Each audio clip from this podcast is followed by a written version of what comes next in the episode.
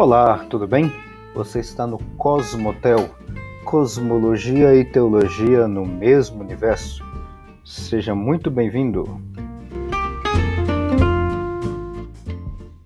Olá, tudo bem? Meu nome é Alexandre e a gente está nesse episódio agora para continuarmos o, a nossa conversa sobre Gênesis 3, a origem do pecado. É, se bem que a origem do pecado é um negócio mais complicado do que a gente está tratando aqui em Gênesis 3. Ou, na realidade, a queda do homem, tá? Que é o título dessa, dessa série que a gente está trabalhando aqui, dessa nova série, tá? Uh, a gente já tratou aqui, inclusive, em outros momentos aqui na igreja, né? É, para quem está ouvindo pelo pelo Instagram ou pelo podcast, né? Isso aqui é uma série para a igreja El Shaddai, aqui em Brasília, e aí eu tô tratando justamente sobre a queda.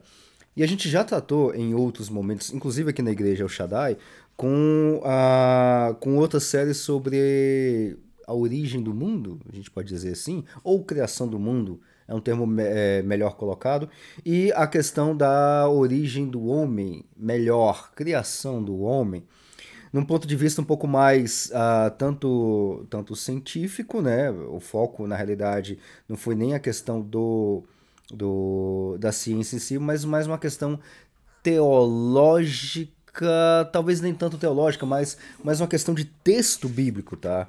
Isso foi o, o, o, o, foco, ou os focos das outras séries. E aqui nessa série também, como a gente já está tratando já há, há, alguns episódios, eu estou focando também na questão do texto bíblico em si, da queda, da queda do homem, tá? E aí, só para a gente fazer um pequeno, um pequeno é, é, resumo de tudo isso, a gente começou com a parte, nessa série A Queda, com a parte dos detalhes sobre literatura bíblica, do Gênesis capítulo 3, que é o foco, que é a parte central do texto que a gente está tratando aqui, tá? Gênesis capítulo 3, que é o tradicional texto da queda. A gente começa por aí, depois eu falei um pouco do contexto literário, literatura bíblica de uma forma geral, uh, e aí eu comecei a focar, que foi os últimos episódios, e eu estou olhando aqui agora, foi um enfoque bem, uh, uh, bem profundo, quase, né? A ideia da serpente, da cobra, em Gênesis capítulo 3, a serpente, ou a ideia da serpente da cobra, no contexto bíblico, então aí eu já dei uma expandida, né? Eu saí do capítulo 3 e expandi já por todo o texto bíblico. Depois eu saí do texto bíblico e fui para a ideia de serpente no Egito. Por quê? Porque o texto de Gênesis capítulo 3 é escrito por um escritor que teve a sua formação, toda a sua formação intelectual uh, no Egito. Moisés era um dos mais mais bem preparados em todas as ciências do Egito. Né? Então, a forma como ele pensa as coisas, e ele deixou escrito isso, principalmente Gênesis capítulo 3, é a forma como estava ali na época do Egito. Depois a gente passou é, a, a ideia do, da serpente no Antigo Oriente Próximo, a ideia da serpente numa questão de origem, como origem no caos. O que, que é isso? Volta o, a dois episódios anteriores e você vai ver o que, que eu quis colocar sobre isso. E aí depois a gente falou sobre a questão do caos, né? E a serpente como, como algo criado por Deus, uma criatura é, feita por Deus para hum, adivinhar do caos? Pois é, foi isso que a gente tratou no episódio anterior, tá? Então tem muitos detalhes lá, depois você dá uma voltada no episódio anterior, só para relembrar desses pontos, tá? Mas aqui eu quero eu quero dar um passo além eu quero é, dar um passo além, depois eu voltar um passo atrás, tá? Por quê? Porque uh, eu quero analisar contigo o, o Gênesis capítulo 3, o texto ali da os primeiros versículos, tá? Que é justamente até a ação da mulher em, é, ou seja, Gênesis capítulo 3, versículo de 1 a, a 6, a ação que a mulher teve depois a ação que o homem teve e depois a, a gente não vai olhar ainda o que, que aconteceu exatamente depois dessa ação, que está no versículo 7 de Gênesis capítulo 3. Aí depois eu quero dar um passo atrás para fazer uma pausa, uma pausa dentro desse assunto que a gente está tratando, porque aí eu vou enfatizar alguns, alguns pontos do livro A Evolução e a Queda, Implicações da Ciência Moderna para a Teologia Cristã. E é uma coleção de artigos, é, são vários artigos feitos pelo James K. A. Smith e o William Cavanaugh, tá? São é, esse livro está em português. Na descrição do episódio aqui, inclusive, eu vou deixar ele direitinho, tá? Então é um texto em português que vai falar sobre essa questão da queda. Como é que é a queda? As perspectivas da queda. Como assim perspectivas da queda? Pois é, a queda, assim como a criação do homem, tem alguns modelos. Lembra lá da, da do episódio da série anterior que eu falei de modelos de criação do homem? Né? Nós temos diversos modelos. Então, por exemplo, tem um modelo que vai interpretar Adão e Eva como um casal, é, é, casal real histórico que realmente existiu, mas não é o primeiro casal biológico da humanidade. Ah, mas vai ter um outro modelo que vai dizer que Adão e Eva eram um casal real histórico que existiu, mas eles eram líderes, uma espécie de prefeitos ou é, é, governadores da região onde eles moravam. E aí tem vários modelos, né?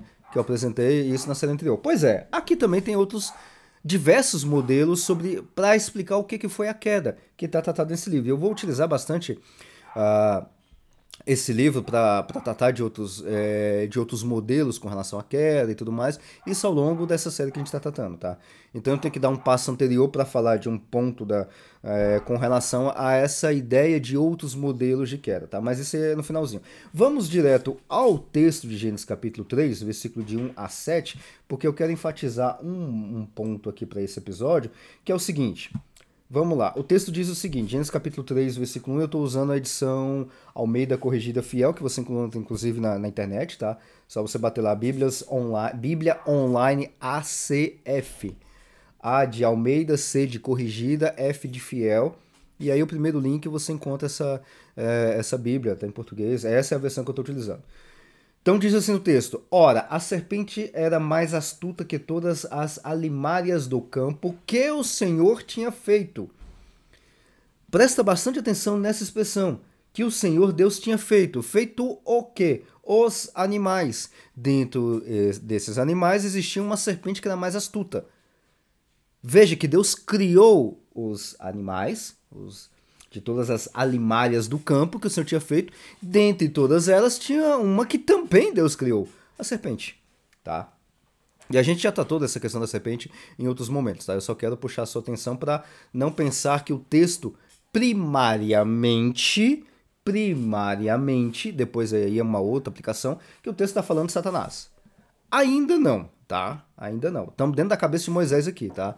Primeiro a gente precisa ver exegese, o texto dentro do seu contexto. É assim que Deus disse: Não comereis de toda a árvore do jardim? Isso foi o que a serpente disse à mulher. E a mulher, versículo 2, e disse a mulher à serpente: Do fruto das árvores do jardim comeremos, mas do fruto da árvore que está no meio do jardim, disse Deus: Não comereis, nem nele tocareis, para que não morrais. E aqui tem milhões de outros detalhes, que é o seguinte: primeiro, a, a primeira coisa que salta aos teus olhos, não sei se você já prestou atenção nesse detalhe, mas Pensa o seguinte: bom, Deus criou vários animais, inclusive essa serpente, e de cara tem uma serpente conversando com a mulher. Eu já tratei, inclusive, desse assunto em outros momentos. Isso não é estranho? Assim, do nada aparece uma cobra que fala e fala no seu idioma, e aí a cobra começa a falar com a mulher, e a mulher começa simplesmente a responder. Tá? Ou seja, isso aqui não é uma, uma leitura literal ao pé da letra do texto. Aqui tem todo um contexto literário, que a gente já tratou em outros momentos. Então, essa é a primeira coisa que salta aos olhos. Segundo ponto, é o que a mulher respondeu. Olha, uh, mas do fruto da árvore que está no meio do jardim, disse Deus: Não comereis, nem nele tocareis para que não morrais. É, mas Deus não disse nada disso, viu? Se você pegar o texto no capítulo anterior, deixa eu voltar aqui, no capítulo 2 Uh, capítulo 2, deixa eu pegar aqui. Aqui, ó, capítulo 2, versículo 16. E ordenou o Senhor Deus ao homem, dizendo: De toda a árvore do jardim, jardim do Éden, que é a região, comerás livremente, mas da árvore do conhecimento do bem e do mal, dela não comerás, porque no dia em que dela comeres, certamente morrerás. É, Deus não falou para tocar, não, viu? Então teve um, um acrescentários de Eva, como a gente gosta de falar, né? Uh, nem nele tocareis, para que não morrais. Não, é para não comer, não é para tocar. Veja que tem um acréscimo aí, mas por que, que tem esse acréscimo aqui no texto feito por, por Eva? E aí, se você precisa entender o contexto, precisa entender a ideia do Antigo Oriente Próximo que a gente já tratou, por que, que existe essas, essas, é, esses acréscimos no texto, tá? Versículo 4. Então a serpente disse à mulher. Lá o, o diálogo continua, viu? O diálogo entre uma cobra que não tem cordas vocais e não emite som continua em idioma. Tem alguns até que falam que é hebraico, tá? Hebraico não existia nessa época, tá? Se a gente considerar aí uma leitura literal do texto, não existia hebraico nessa época, tá? Tem gente que ainda coloca hebraico, então não é hebraico.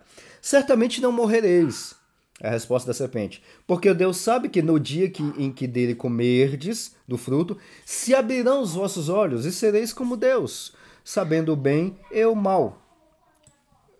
É, só que isso também não está no texto, né? Se a gente voltar lá de novo em Gênesis capítulo 2, no versículo 16 e 17, só está dizendo, ó, se comer vai morrer.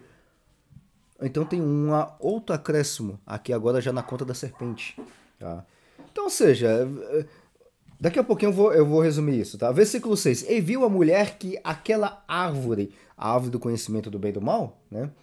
a, a, que está no centro, inclusive a mulher nem diz qual é o nome da árvore, né? Que é o que está lá no capítulo 2. Uh, e viu a mulher que aquela árvore era boa para se comer e agradável aos olhos, e árvore desejável para o entendimento. Pera, ela puxou isso da onde? Desejável para o entendimento? Quer dizer então que Vamos supor, isso não está no texto, tá? Isso já é um acréscimo meu. Já que tá todo mundo acrescentando coisa aqui, a serpente está acrescentando, Eva está acrescentando, eu vou fazer um acrescentado da minha parte também, tá?